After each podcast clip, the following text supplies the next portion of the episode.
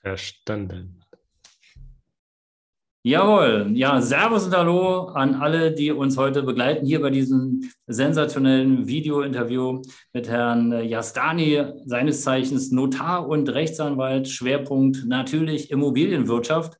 Und äh, ja, ich hatte die Ehre, dass er mich direkt angefragt hat nach einem, ja, einem Podcast, einem Interview. Und äh, heute, hier und jetzt haben wir uns getroffen und äh, werden einfach mal so ein bisschen über das Thema plauschen, über seine Arbeit, was er so Schönes macht. Und ähm, erstmal herzlich willkommen und hallo, Herr Erster.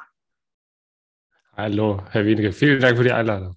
Sehr, sehr gerne, sehr gerne. Ja, die, die äh, unsere Community interessiert sich ja vornehmlich natürlich klar für das Thema Immobilien, aber auch so ein bisschen, äh, wie sind Sie denn dazu gekommen, ähm, ja in diesen Bereich äh, Rechtsanwalt äh, überhaupt reinzugehen? Ja? Kommt es aus der Familie oder war das schon immer so ein, so ein Thema für Sie? Tatsächlich überhaupt nicht aus der Familie heraus. Also wenn es nach meinem, nach meinem Vater gegangen wäre, der ist Ingenieur, dann würde ich auch so in diesem technischen Bereich eher unterwegs sein. Das liegt aber nie, mir nicht unbedingt. Deswegen bin ich da nicht angekommen mhm. und habe mich irgendwie anders bewegt, weil ich immer so schon so, zur Schulzeit war für mich klar, ich will irgendwas mit Rechtswissenschaft anfangen. Also ich will lieber studieren. Ähm, den Wunsch hatte ich halt schon sehr konkret gehabt. Ähm, eher vielleicht mal ursprünglich mal so aus der Idee heraus, Richter zu werden, weil okay. also ein bisschen die Vorstellungen ja immer sind so, so ein sehr honorabler Beruf, der mhm auch ein bisschen Verantwortung mit sich führt. Aber wenn man dann die Praxis sich anschaut, wie so die Gerichte funktionieren, dann streckt es dann doch einen ziemlich ab im Laufe der Zeit. Und man hat in, bei Jura ja auch diese schöne Gelegenheit, man studiert nicht sehr lange, sondern man macht ja auch eine Praxiszeit, das sogenannte Referendariat. Da erlebt man zwei Jahre im Grunde die Praxis. Ähm, was macht ein Richter, was macht ein Anwalt, was macht ein Staatsanwalt, wie funktioniert die Juristerei in der Behörde oder im Unternehmen. Und da kann man sehr schön so ein bisschen ausprobieren, was liegt einem, was liegt einem nicht. Ähm, und dann sieht man auch, okay, dieses Arbeiten von, an Gerichten, das ist sinnvoll und wichtig, aber es ist nicht unbedingt das, was man immer machen will und muss. Also der Letztentscheider sein in einem Streit, der so oder so ist, sondern ähm, und man muss auch sehr streitlustig sein, ein Stück weit. Also, das muss man ja auch mal sagen. Also, äh, als Richter hat man die ganze Zeit die Streitereien mit, mit sich, die man, ja. die man entscheiden muss. Während die Aufgabe als Anwalt ähm, nochmal anders ist und als Notar nochmal ganz anders ist. Ähm, da ist mein Notar vielleicht noch eher wieder Richtung Richter angekommen, weil man neutraler arbeitet. Ja. Ähm, aber einfach die Arbeitsweise gefällt mir ganz anders. Und so kam ich dann dazu. Und mhm. der Immobilienbereich wurde es dann sehr schnell nach dem Studium unter Van der Yard, eher durch Zufall, wie ich da reingekommen bin in der Kanzlei. Und das mir dann auch sofort gelegen hat, weil ich so gerne gemacht habe. Und dadurch ist, es, ist man da auch hängen geblieben und das mache ich auch sehr, sehr mit Liebe und Freude. Das ist, das ist auf jeden Fall, also mit Liebe und Freude ist sowieso immer, äh, dann macht man in der Regel ja auch die Sachen äh, gut. Ja? Also alles andere, wenn man das so unter Druck macht, ja, deswegen hatte ich einfach gefragt. Ja, manchmal ist es ja so, ja. dass äh, die Themen so aus der Familie kommen und ja, und du musst und musst und musst, aber ich ja. finde es halt doch schöner, ähm, wenn man das macht, was sein Herz sagt. Ja, und äh, ja wenn Sie da schnell festgestellt haben, dass es so Ihnen Freude bereitet, dann ähm, das ist auf jeden Fall schon mal eine gute Idee. Wobei, ich glaube, als Rechtsanwalt muss man auch ein bisschen streitsüchtig, also ein bisschen streitlustig sein, oder? Also so ganz so. Als, als Rechtsanwalt ist man ja Interessensvertreter, ja, und als Interessensvertreter kämpft man natürlich für eine Seite. Also ja. dafür muss man gucken, dass man das Möglichste, das meiste rausholt. Es gibt aber auch verschiedene Typen von Rechtsanwälten. Es gibt Typen ja, von Rechtsanwälten, die sind die ganze Zeit vor Gericht. Ja, ja. Die treten da auf, die sind kampferprobter. und es gibt auch Typen von Anwälten, die sind eher, ja, die gucken, dass man nicht so oft vor Gericht geht. Ja, jetzt gar nicht so aus dem Blickwinkel heraus, weil sie nicht gerne streiten wollen, sondern weil die für den vorausschauenden Plan eher so beratend tätig sind. Mhm. Und so, ich komme eher so aus der Ecke, dass ich eher gucke, dass ich Verträge aufsetze, Mhm. dass ich die Themen vielleicht im Vorhinein kläre, weil also wer heute einen Rechtsstreit führt über bestimmte Themen, der weiß, das dauert Jahre, es kostet unheimlich viel Geld. Und oft ist der Vergleich, den man dann vielleicht erzielt, jetzt auch nicht so weit weg von dem, was man vielleicht ursprünglich hätte, vielleicht auch außergerichtlich erreichen können. Ja, ja, das ist auf jeden Fall schon mal sehr löblich, ja, weil ich äh, kenne einige, machst ja schon über 26 Jahre den äh, Immobilienbereich, mhm. habe meine Hausverwaltung geleitet und äh, kennen da den einen oder anderen. Und äh, ja. es äh, gibt wirklich Anwälte, die, äh, die sind auf Zerstörung aus. Ja? Das heißt, also, da werden sozusagen irgendwelche Behauptungen erstmal äh, sozusagen mhm. dem anderen vorgelegt und dem Gericht vorgelegt, um dann äh, für Verwirrung zu sorgen, bis dann irgendwann die Gegenseite aufgibt. Ja? Also hm, muss die Anwälte kenne ich übrigens auch, ja, also so ist es nicht. ja. ja. Das liest man dann auch ganz schnell, wenn die Kollegen sowas schreiben, aber dann denkt man sich, um Gottes Willen, erstmal, warum macht, muss man das auf dem Niveau machen? Ähm, und zum anderen äh, führt ja auch zunächst oftmals so ein Ergebnis. Und darum sage ich mir auch, äh, das ist nicht das Richtige. Ähm, inzwischen ist es bei mir so ein bisschen aufgrund der Tätigkeit auch so, dass man halt auch weniger sich streitet, weil immer mehr die notarielle Tätigkeit auch im Vordergrund steht. Und das ist halt einfach gerade jetzt genau das Gegenteil von Interessensvertreter. Ja. Denn da ist man ja objektiv und neutral da kämpft man für beide. Hauptsache, es funktioniert am Ende, das, was man vorhat. Ja, wobei, also ich, also ich finde es ja schön, dass sie sich dahin weiterentwickelt haben, aber ich glaube, das ist gar nicht so einfach, mal schnell Notar zu werden, oder? Also da nein, das ja nein. bestimmte Voraussetzungen. Ne? Also sie müssen erstmal Erfahrung haben, eine gewisse Zeit. Genau, Und, also es äh, ist, äh, mhm. Es ist, das Besondere ist ja so, ähm, als Anwalt wird man Anwalt, indem man Jura studiert. Man muss zwei Staatsexamina machen. Also das dauert im Schnitt, äh, ich würde sagen, so sechs bis acht Jahre, je nachdem, wie schnell man ist. Okay. So in etwa ist man dann irgendwann Anwalt mit der Zulassung. Ähm, und Anwaltsstellen gibt es im Grunde beliebig viele. Ja, also jeder, der das Ganze absolviert, wer dieses Studium hinter sich bringt, wer das Referendariat hinter sich bringt, die Prüfungen, die hinter sich bringt, die auch alle besteht, ja, ja, ja, ja. Äh, muss man auch mal sagen, Durchfallquoten sind ja nicht gering, ist ja nicht so jetzt keine Führerscheinsprüfung, die man da macht. Ähm, und darum, das, das kostet schon ein bisschen Zeit und Überwindung. Wenn man das aber geschafft hat, dann ist man, ist man nur Anwalt. Ist doch schon mal ein guter Beruf, ist schon mal eine super Sache, kann man gut machen. Aber äh, bei Notaren läuft es anders ab. Also da ist das System ein Stück weit anders, weil es gibt erstmal äh, unterschiedliche Modelle, die es in Deutschland gibt. Es gibt das sogenannte Anwaltsnotariat, mhm. wo Anwälte und Notare tätig sind, also als Anwalt und Notar tätig sind. Mhm. Oder es gibt Bundesländer, wo man nur Notar sein kann. Da kann man gar nicht, so wie ich jetzt in Hessen es bin, ähm, mhm. Anwalt, Notar sein, sondern man muss sich entscheiden, ist man Anwalt oder Notar. Mhm. Ich komme aus einem Bundesland, da ist es so, da kann man, kann man, wenn man fünf Jahre mindestens Anwalt ist, mhm. nochmal ein sogenanntes, im Grunde so ein drittes Staatsexamen machen, was auch ähnlich schwer ist. Ähm, und dann, wenn man das absolviert hat, dann hat man zumindest mal die fachlichen Voraussetzungen, um Notar zu werden. Man muss aber, und das ist das Besondere bei Notaren, die Stellen gibt es nicht beliebig oft, mhm. sondern Notare ist eine öffentliche Position. Man kann sich auf eine freie Stelle bewerben. Und es gibt in einem Bezirk, also ich immer bei mir im Bezirk, das ist Rüsselsheim, Rauenheim, Kelzerbach, so das Umland vom Frankfurter Flughafen. Mhm. Da gibt es, ich sag mal, ein bisschen mehr als eine Handvoll Stellen. Dann ist es jetzt also nicht so, dass jeder irgendwie Notar werden kann. Also das, ja. so ist es nicht, sondern man muss am Ende ähm, eine Stelle bekommen und das kann sehr lange dauern gegebenenfalls. Ja, genau. Also das ist äh, hier in Berlin auch. Also ähm, ein befreundeter Rechtsanwalt, der hat sich auch beworben und hat, ich glaube, der hat äh, sechs oder sieben Jahre gewartet, ja, bis er dann mhm. Sozusagen, und ich hatte ihn gefragt, Mensch, ähm, wie bist du denn nun jetzt äh, an die Stelle gekommen oder wie funktioniert es? Und ich glaube, er hatte mir gesagt, ja, es gibt ein, ein Höchstalter. Bis dahin darf, glaube ich, äh, das Notariat ausgeübt genau. werden. Und dann, ich weiß nicht, war es 70? Ja, also mit 70 kann man Notar sein, danach man, hat man die Altersgrenze erreicht und scheidet automatisch aus. Ja, aber es ist tatsächlich, es hört sich immer so weit abwegig an. Also ich höre mal, wenn ich mir Kollegen anschaue, das ist nicht so weit weg manchmal, ja. Also ja. es üben auch viele sehr, sehr lange diesen Beruf aus. Macht ja, ja auch Spaß. Ja, macht ja auch ähm, Spaß. Ja, das ist das Wichtige.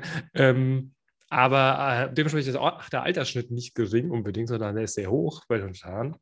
Ähm, und äh, dadurch gibt es erstmal also ein bisschen auch einfach so ein altersbedingtes Thema, sodass einfach gar nicht so viele freie Stellen da sind. Mhm. Um, ähm, und es geht auch ein Stück nach Bedarf. Also es ist nicht so, dass der, der Staat beliebig viele Stellen vergibt, sondern immer nur, wenn es dann Bedarf gibt. Klar, in den Großstädten sind es mehr als ja. im Umland. Aber dennoch, also Sie sehen, äh, also egal wie gut, gut ich als Jurist bin, ich muss mich erstmal quasi diese ganzen Bewegungen durchlaufen und dann auf eine freie Stelle bewerben und dann gegebenenfalls gucken, wie schnell das Ganze geht. Und es gibt das Prinzip der besten Ausleser. Also man muss im Grunde auch bei einem Verfahren der Beste sein. Ansonsten okay. kriegt man keine Stelle. Also sehen, das ist nicht nur ganz einem in die Wiege gelegt und man kann nicht sagen, ich will sofort machen und dann morgen ist man total. Okay, also für alle die, die sich mal dafür interessieren, ja, also ihr müsst schon ein bisschen, äh, ein bisschen Attacke geben sozusagen. Würden Sie es denn nochmal machen, jetzt das ganze Prozedere nach der Erfahrung, die Sie jetzt äh, haben, also ja. Prüfung und die sechs bis acht Jahre und äh, nochmal dritte Examen, ja? Ja, super. Ja, dann, definitiv. Dann also ja da habe ich, da habe ich, glaube ich, nichts Verkehrtes gemacht. Ähm, es ist aber natürlich auch die Idee, also es ist nicht so, dass man im Kindergarten irgendwie äh, den Kindergarten besucht und da denkt sich, oh, Gottes Willen, ich will, wenn ich groß bin, mal Notar werden. Das ist ja nicht, sondern das soll so was reift als Idee. Ja. So im Grunde, als ich Anwalt war, hat sich das im Laufe der Zeit mal irgendwann ergeben, wo man dann mit Immobilien zu tun hat. Wäre ich jetzt Strafverteidiger, würde ich wahrscheinlich was anderes machen heute. Ja. Aber dadurch kommt man so ein bisschen auf diese Schiene und sagt, ja, eigentlich ist ja ganz interessant. Und eigentlich kann ich ja auch laut vorlesen. Ja, eigentlich kann ich auch andere Sachen machen. Und so kommt man dazu, dass man Notar wird. Ja, so sehr, ich glaube, es ist ein sehr schöner Beruf, ja, weil ähm, es gibt äh, ja wirklich unendlich viele Konstrukte und ähm, ich glaube, es ist so wichtig, ja. dass man eine gewisse Erfahrung hat, weil ähm, ja, gerade aus, aus, aus meiner Praxis, da, also manchmal blickt man da nicht so richtig durch, muss ich zugeben. Und äh, ich glaube, da braucht man einfach einen erfahrenen äh, Rechtsanwalt, der dann eben äh, auch das eine oder andere Vertrags Werk dann schon sozusagen gestaltet hat. Ja. Und ähm, was war denn so, Definitiv. wenn ich mal so locker fragen darf, was war denn so das Verrückteste? Es wird ja immer, immer gerne mal, äh, was war das Verrückteste? So, so Grundstückzusammenlegung mit äh, Teilung hinterher, Aufteilung in der äh, GBR oder? Ja, das, das, ist, ich meine, Teilungen gibt es ja immer wieder. Wenn man den Leuten sagt, was alles an so einer Teilung hängt und was es für Kosten auslöst, dann denkt sich jeder nochmal nach, macht das so Sinn? Ähm, aber das geht in eine Richtung. Also ich habe tatsächlich vor kurzem einen Fall gehabt, da das war leider ein bisschen unglücklich, weil da mehrere Notare beteiligt waren auch noch gleichzeitig, dass dann äh, einerseits ein Grundstück, was im Miteigentum gehörte, verkauft wurde zum Hälfte und dann im nächsten Moment noch eine Teile und dann noch eine Grundschuldbestellung. Okay. äh, das ist ein bisschen eine ganz verzwickte Situation, das war aber eher so nicht ideal gelöst von den Mandanten leider. Mhm. Ähm, das ist immer so ein bisschen, so, ein bisschen abenteuerlich, äh, aber also an verrückten Konstellationen immer so ein Stück weit, ähm, gerade wenn es um Erbauseinandersetzungen geht, finde ich, da ist es immer da ist es anders, als wenn es um einen normalen Grundstückskauf oder Verkauf ja. geht. Weil bei einem normalen Grundstückskauf oder Verkauf, da weiß man ganz klar, dass der Preis am Ende und die Parteien, die sind sich mehr oder weniger einig und so macht man das dann Ganze auch. Aber wenn es um Erbauseinandersetzung geht, das ist nochmal eine ganz andere Baustelle, weil da viel auch persönlich noch viel dahinter ist. Ja. Ja. ja, na klar, da sind sehr viele. Und oft, oft hat es ja eine Vorgeschichte, da gibt es dann noch ja, einen genau. Erbschein, der beantragt werden musste, dann das. Und das zieht sich dann über teilweise Jahre. Ja. Und ähm, das sind immer spezielle Fälle, weil die jetzt vielleicht rechtlich gar nicht so anspruchsvoll sind, sondern natürlich auch immer erfordern, dass man auf die einzelne Person oder die Situation eingeht. Ja. Ähm, das macht es aber wiederum auch spannend, ist also hier nichts von der Stange, sondern man muss auf jede Situation einzeln gucken. Ja, das stimmt. Also da kann ich, kann ich bestätigen. Also es macht als Makler, es sind besondere Herausforderungen und äh, also ich habe selber schon ja. Fälle gehabt, äh, die waren unlösbar. Also die waren einfach nicht lösbar, ja. weil einer der Erben sozusagen, also der war so verschlossen, den, also den, ich habe den nicht geknackt und äh, der Fall ist also bis heute noch nicht gelöst. Ja, und äh, das ist ja okay, aber das ist dann so. Ja, also man kann ja, äh, man, man kann ja nur aufeinander zugehen, um sozusagen dann entsprechende gute Lösung Definitiv. Und ähm, Definitiv. Äh, manchmal ist es halt so, dass dann die ja, die persönlichen Befindlichkeiten also so eng sind, dass da also auch kein Millimeter mehr voneinander abgewichen Ja, ich muss einmal bei so einem Fall tatsächlich auch, als es um, um die Klausel ging zu, dem, zu der Ausgleichszahlung zum Kaufpreis, dann habe ich die Zahl genannt und dann wurde nochmal kurz nachgedacht, was es heißt, jetzt mit Darlehen oder ohne. Und dann wurde gerechnet und dann haben festgestellt, ja, aber ich will doch ganz ich will doch viel mehr haben dann endete auch mein Vorlesen an der Stelle, weil man einfach schlicht beim Kaufpreis sich nicht mehr einig war. Ja, ja passiert. Ja, das, das, passiert. Das passiert jetzt bei einem normalen Grundstückskauf eher seltener, zum Glück. Ja, da weiß das man in der Regel, wie hoch der Kaufpreis ist. Ja. Genau. Was, was ich noch auch spannend finde, äh, sind äh, Erbpachtverträge. Ja, also die klassische, ja. also statt der klassischen Eigentumswohnung äh, Erbbaupacht äh, verkaufen, das wird sicherlich auch ein spannendes Thema für den einen oder anderen, weil äh, wir haben gerade hier in Berlin einige Objekte, da laufen die äh, Verträge dann nur noch ähm, ja, 20 Jahre. Ja, und. Äh, dann ist schon die Frage, ja, wie sieht denn eigentlich der, der Pachtvertrag aus? Ja? Läuft der ab oder wird der verlängert? Und ja. also ich glaube, da haben viele Menschen auch nicht so das Verständnis oder die Ahnung, oder wie sehen Sie das? Definitiv. Also Erbbaurechte sind zum einen äh, nicht so oft, die tauchen auch auf. Ähm, Problem ist bei Erbbaurechten zum einen natürlich, also wenn ich Mandanten da habe, die sagen, ich kaufe jetzt das Grundstück. Moment, aber nee, sie kaufen nicht das Grundstück, sie kaufen das Gebäude, ja, worauf das Erbbaurecht besteht. Also es, ich erkläre in diesem Stück weit immer, ja, so wäre es bei einem normalen Kauf von einem Grundstück, mhm. aber so ist bei Ihnen der Fall, der ist ein bisschen anders. Ähm, dann verstehen die das eher Problem ist, äh, da gibt es viele, viele Abwicklungsschwierigkeiten. Also zum einen, ich, ich erlebe regelmäßig, wo es die Banken Schwierigkeiten haben bei der Finanzierung. Ja. Und zum Zweiten, man braucht oft irgendwelche Genehmigungen. Ja, also klassischerweise in der Kirchen, Erbbau, äh, also Eigentümer von, von Erbbaurechten. Ja. Ähm, also von Grundstück sind die die Eigentümer und die geben das Erbbaurecht raus. Ähm, und da muss man Zustimmung einholen. Also das ganze Verfahren es dauert doch deutlich länger im Verhältnis zu Eigentum. Aber dafür sind die Kaufpreise halt deutlich geringer. Ist halt wieder sehr attraktiv. Ist attraktiv, aber ich glaube, wenn, wenn äh, der, der Pachtvertrag jetzt noch 20 Jahre geht, ja, dann ja, also. Ja. Aber es gibt, es gibt, oft auch Erneuerungsmöglichkeiten. So ist es ja nicht. Also es ist ja, nicht so, okay. dass der Vertrag ausläuft und dann hat man dann irgendwie ein Gebäude gebaut und das Geld ist weg. So ist es ja selten der Fall. So ist es selten, aber auch da, also äh, Tipp halt, auf jeden Fall reinlesen und nicht einfach blind äh, den Kaufvertrag unterschreiben. Ich hatte tatsächlich. Ja, also kein Miet, es, es, ist kein Mietvertrag. Also für manche ja, genau. Leute, ist so was wie ein Mietvertrag ist jetzt also nicht so wichtig, sondern nee, nee, das ist schon sehr, sehr wichtig. Ja. Also ich hatte Tatsache mal in Eisenach äh, einen äh, Kaufvertrag. Also ich habe da mehrere Wohnungen verkauft, aber in dem einen Fall war das dann so, dass äh, der äh, Notar, also der hatte dann so einen Schinken an Erbbaupachtvertrag und hatte dann den ähm, den Käufer gefragt, ob das alles vorlesen soll. Ja. ja. Und äh, der hat verneint. Und dann hat er ihn aber nochmal hat er ihn nochmal nachgefragt, sind Sie sich da sicher? Weil das ist eine Weile, also wir sitzen dann so drei Stunden ungefähr. Und er sagte, nee, nee, ich habe alles gelesen äh, und passt alles wunderbar. Und er, aber er hatte da sowieso schon eine Wohnung in der, in der Anlage, also das heißt, okay. er kannte das schon. Aber ansonsten, ja, also. Na gut.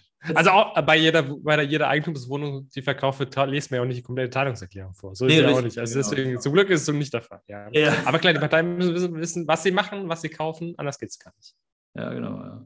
Also was, was ähm, hatten Sie schon mal einen äh, Verkauf von einem Wohnungspaket, wo, äh, weiß nicht, 15, 20 oder 25 Wohnungen äh, sozusagen in unterschiedlichen WEGs äh, verkauft werden sollten? Dass sie aus, in unterschiedliche Richtungen gehen? Oder als äh, nee, nee, dass das praktisch unterschiedliche Wohnungseigentums, äh, ja. so Eigentum, wie sagt man Eigentum? Sie wissen schon, also unterschiedliche Häuser. Ich weiß, was man. Genau, ja, unterschiedliche ja. Häuser und ja, so, da mal eine Wohnung und da mal eine Wohnung, da mal eine Wohnung.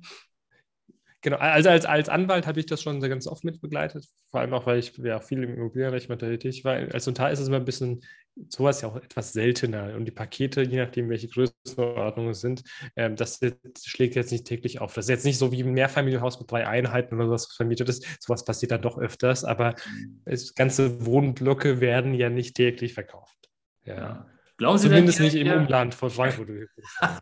ja, hier in Berlin ist es ein bisschen Sondersituation. Ja, da gibt es so ein paar, ja, die hatten, haben gedacht, okay, wir machen mal schnell hier einen Schnapperkinn und äh, naja, wie es halt so ist. Ja. Glauben Sie denn, Ihr Beruf hat Zukunft? Ja. Okay, die des Notars oder die des Anwalts oder beide? Definitiv, klar. Okay, okay. Ja gut, die ähm, oder also Verträge werden halt immer gemacht. Ne? Definitiv. Also die Menschen brauchen ja, also als Anwalt, zumindest Rechtsberater, geschritten, geschritten wird immer auch. Und ähm, ich sag mal, die Tätigkeit als Notar, muss man ja noch umso mehr sagen, das sind ja alles gesetzliche Aufgaben. Also ja, genau. im Grunde, man bereitet fürs Handelsregister was vor, fürs Grundbuchamt, für das Nachlassgericht da hat man so eine starke Position, die einfach auch gebraucht wird. Und natürlich, klar, die Käufer denken sich immer, ja, also wenn ich mir das Notar sparen könnte, dann würde ich ja noch viel Geld sparen. Aber wenn man sich den Notar sparen würde, wer erstellt denn dann den Vertrag? Ja, genau. Und der Vertrag liegt nicht in unserer Schublade, den macht man auf und da ist dann der Vertrag individuell angepasst für den Fall, den man hat sondern die gibt es dann einfach nicht. Und wenn es den Notar nicht geben würde bei einem Grundstückskauf, wer überwacht denn das Eigentum nur dann übergeben, wenn der Kaufpreis bezahlt wird? Also das, äh, das macht ja, irgendjemand muss das machen, die Aufgabe. Und das, dafür hat der Gesetzgeber halt die Notar sich ausgedacht. Ja. Macht Find auch Sinn alles. Finde ich übrigens auch sehr sinnvoll. Also das ist, das ist immer wieder die Diskussion der Kosten, aber im Grunde genommen ähm, äh, muss ja eigentlich eben auch klar sein, dass äh, er immer einen Experten dabei hat. Ja? Egal, ob es jetzt ein Notar ist, ein Rechtsanwalt oder ein Makler äh, oder ähm, es müssen ja immer. Fachleute sein. Und äh, insofern finde ich es völlig in Ordnung, dass es äh, äh, sie gibt als Notar. Und natürlich finde ich es auch in Ordnung, dass es mich als Makler gibt. ja, auch wenn man oftmals als Makler. Die, also ich meine, alle Akteure, alle Akteure haben, haben ja eine wichtige Funktion, ja. Also, ja. weil, also man muss ja auch sagen, nicht jeder kauft jeden Tag eine Immobilie. Ja? Wo schaut also die, die es machen, okay, das sind Profis, klar, ja. aber die, die, nicht, äh, die sich nicht damit auskennen, die wissen weder, was der angemessene Kaufpreis noch, auf was muss ich achten. Ähm, und halt, das betrifft sowohl Käufer als auch Verkäufer. Und darum ähm, in so, in so ein Stück weit Beratung, Unterstützung, Hilfestellung bei so einem Großprojekt, äh, mhm. äh, das macht schon Sinn. Ja, es ist ja. kein Pkw-Gebrauchtwagenverkauf. Ja, genau, ja, ja. Wo man mal schnell zurücktreten kann, ja. Äh, da hatte ich nämlich tatsächlich, ja, ja. hatte ich nämlich tatsächlich auch mal einen Fall, ja, da hatte dann die, die Käuferin äh, erst lange überlegt, soll sie, soll sie nicht, als sie die Finanzierungszusage gehabt, dann hat sie die Immobilie gekauft und ähm, dann hat sie so, so eine Art Kaufreue bekommen, ja, und äh, äh wollte dann plötzlich von dem Vertrag mhm. zurücktreten, was ja nicht mehr ging. Ja. Also war schon, also da muss man sich schon ziemlich sicher sein, und ich glaube eigentlich auch, dass diese, Definitiv. diese 14 Tage, ja, die, die jetzt mittlerweile auch äh, für Verbraucher da sind, dass man eben den Vertrag lesen kann, finde ich auch angemessen. Ja, früher war das ja ein bisschen anders. Äh, da wurden ja. ja. teilweise von jetzt auf gleich Verträge gemacht. Also ich glaube, da ist schon ein guter Puffer auch da, dass man sich dann nochmal rechtzeitig informiert. Ähm, ich gebe, ja. gebe, beispielsweise öfter mal den, den Tipp, ähm, bevor jetzt der, der äh, Kaufvertrag Tatsache unterschrieben wird, sich nochmal an einen ähm, zweiten äh, Notar oder Anwalt zu wenden, um da nochmal quer zu lesen. Würden Sie das auch so mhm. machen als Empfehlung oder? Ja, definitiv. Also, also ich sag mal gut klar, meine Entwürfe als Notar sind hoffentlich so, so, so verständlich und auch nachvollziehbar und weisen jetzt keine großen Punkte einseitig zulasten von Verkäufer oder Käufer aus. Aber dennoch ähm, macht Sinn. Also äh, ich mache das als Anwalt ab und zu mal, weil mich auch irgendwie Mandanten anfragen, sagen, ich will was kaufen, ich würde gerne mal drüber schauen lassen, was gibt es denn zu beachten. Ähm, und je nachdem, wie das Objekt aussieht, äh, ist da natürlich schon was zu tun, weil man darf so ein bisschen von der, muss so eine Vorstellung weg, weil manchmal haben Mandanten so die Vorstellung, das ist alles Standardvertrag. Nein, ja, das ist genau. nicht so. Es gibt keinen Standardvertrag, ja, ähm, sondern jeder Kaufvertrag ist individuell. Jeder Notar hat eine eigenen, eigene Grundlage, im Grunde auch für jeden Fall letztendlich. Und äh, gerade noch spezieller wird es bei so Bauträgerprojekten beispielsweise. Da sieht man schon teilweise sehr, sehr einseitige Kaufvertragsentwürfe, die schon hart an der Grenze sind. Mhm. Und wenn dann jemand vielleicht irgendwie für eine Million Euro aufwärts ein Objekt kauft per Bauträgervertrag und äh, der, die Regelungen zum Verzug so geregelt sind, dass er auch acht Monate warten kann, ohne dass er Geld bekommt, ist natürlich schon ein Problem beispielsweise. Ist, ja, genau. Also das sind äh, schon Themen, das ist gut angelegtes Geld und das ist auch gut angelegte Beratung, die man da kriegt. Und das lege ich echt jedem nahe. Wenn man es nicht macht, ist das Problem ja, dann rennt man später dem hinterher. Ja, ja. einen Anwalt, der dann versucht, diese Themen zu lösen. Aber wenn der Vertrag schlecht ist, ist der Vertrag schlecht. Wenn er Lücken hat, dann hat er Lücken und da kann man nichts machen. Ja, genau. Also ich glaube auch, dass äh, auch manchmal ist es einfach, man darf ja auch sagen, es gibt ja auch Gesetzesänderungen, ne, die dann irgendwie wo äh, ja. neu eingeflochten werden äh, müssen, äh, wie jetzt beispielsweise diese Datenschutzklausel vor, vor ein paar Jahren. Das war ja früher äh, undenkbar, war eigentlich auch nicht ganz so wichtig. Ja, oder auch die Datenspeicherung, mhm. also diese ganzen Sachen die heute da eingeflochten werden müssen. Und äh, finde es auch einen schönen Hinweis, dass Sie gesagt haben, ja, es ist schon ein individueller Vertrag. Ja, es ist nichts aus der Schublade, wo wir jetzt mal schnell irgendwie in den Schreibwarenladen gehen und sagen, okay, komm, wir haben, hier einen Standardvertrag. Ja. Ähm, ja, vielleicht beim Bauträger, der eben äh, 500 Wohnungen äh, verkauft, jetzt äh, en bloc, ist was anderes, aber. Der, klar, der hat, der, der hat fünfmal den gleichen Vertrag, aber genau. der eine, der ist sehr, sehr individuell. Der ist überhaupt nicht vergleichbar mit ja, genau. einem anderen Wohnungskauf. Ja, genau. Also auf jeden Fall für alle die, die sich überlegen, eine Immobilie zu kaufen, ja, im besten Fall dann in Rüsselsheim äh, Herrn Yastani aufsuchen und dann nochmal entweder dort den Vertrag sozusagen machen lassen oder vielleicht auch rüberschauen lassen weil den einen oder anderen Tipp, äh, den kann man immer schon mal mitgeben. Und das machen wir übrigens als Makler auch. Ja, wir gucken auch noch mal rüber über die Verträge, weil manchmal stehen da wirklich Dinge nicht drin, ob die jetzt vergessen worden sind mit Absicht mhm. oder ob das jetzt einfach äh, einfach auch nicht kommuniziert worden ist. Das ist sehr unterschiedlich. Ich will da auch niemandem was unterstellen, aber dafür sind wir ja da. Ne? Um eben einfach sozusagen am Ende des Tages alle auch Freude und Begeisterung zu haben und nicht dann äh, uns in irgendwelchen Rechtsfällen und äh, Streitigkeiten mit dem Verkäufer oder mit dem Bauträger oder vielleicht mit dem Makler oder vielleicht auch noch mit dem Anwalt äh, rumzuschlagen, ja. sondern soll ja dann sozusagen im Grunde genommen äh, der Weg äh, das Ziel sein, nämlich die Immobilie zu besitzen mit allem drum und dran, der Vorbereitung, die vorher war. Und äh, Herr Yassani hat es vorhin auch schon gesagt, es ist nicht so, dass man nur mal schnell irgendwie äh, ja, einen Vertrag da untersch unterschreibt, sondern müssen auch bestimmte Dinge sozusagen ähm, ja, gemacht werden, auch von Seiten des Notars, mhm. damit dann überhaupt der Prozess laufen kann. Da fällt mir beispielsweise ein, äh, in Berlin haben wir hier äh, starkes Vorkaufsrecht der Stadt. Wie ist ja. es bei Ihnen? In Berlin ist die Situation nochmal ganz anders, weil ja Gesetz, da gibt es eine gesetzliche Regelung, die es ein bisschen speziell macht. Äh, von der Möglichkeit haben jetzt nicht die anderen Bundesländer Gebrauch gemacht. Aber es liegt auch daran, dass nicht jedes Bundesland ein, ein Stadtstaat ist, muss man auch sagen. ähm, da ist die Situation anders. Ja, man muss ja auch sagen, also in Hessen ist es ja so, das Rhein-Main-Gebiet ist natürlich sehr Bevölkerung, da gibt es eine starke Bevölkerungsdichte, da ist auch ein ziemlicher Run auf bestimmte Flächen. Während natürlich irgendwie eher im ländlicheren Bereich vom Bundesland da ist jetzt gar nicht so ein hoher Bedarf möglicherweise da. Deswegen ist es ganz unterschiedlich zu sehen. Vorkaufsrechte, deshalb also diese Gesetzes, die Besonderheit in Berlin existiert, die existiert nicht in anderen Bundesländern. Was aber schon stark gibt, ist, äh, dass Vorkaufsrechte auch ausgeübt werden. Das erlebt man hier und da mal, gerade so in Innenstadtlagen, ja, wo Städte versuchen, nochmal irgendwie einen Daumen drauf zu haben.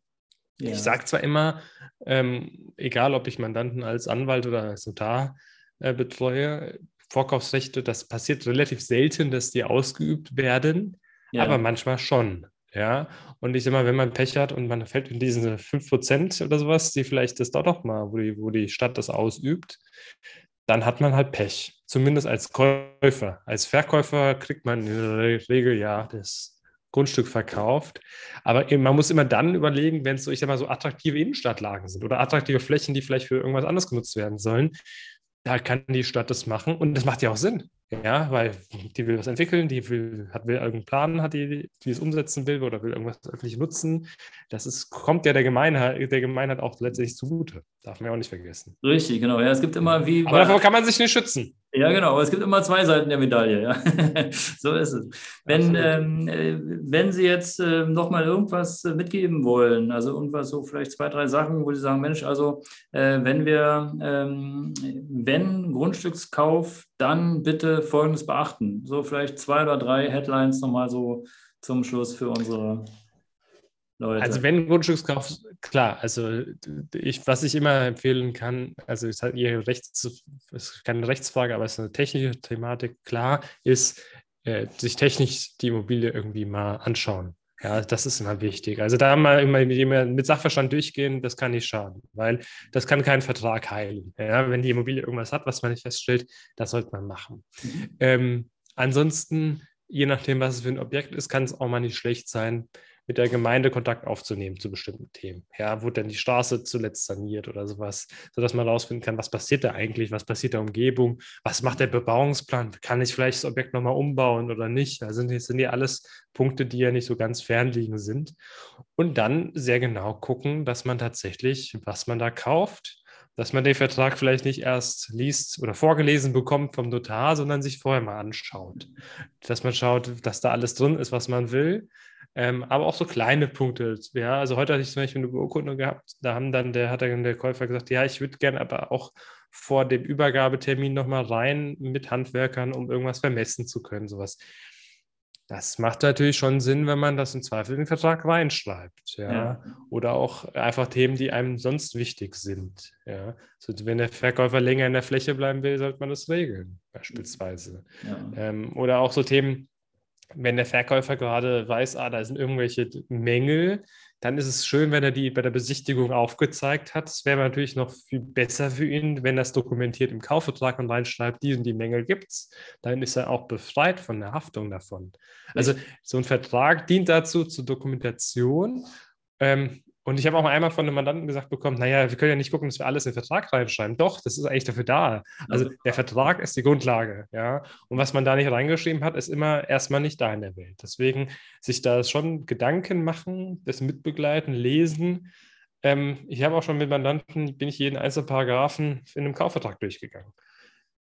Die Zeit nehme ich mir auch, wenn es erforderlich ist, und die muss auch im Zweifel jeder Anwalt Notar auch mitbringen. Darum ruhig das im Detail durchgucken. Das macht man nicht jedes Mal. Das ist im Grunde bei vielen einmal im Leben.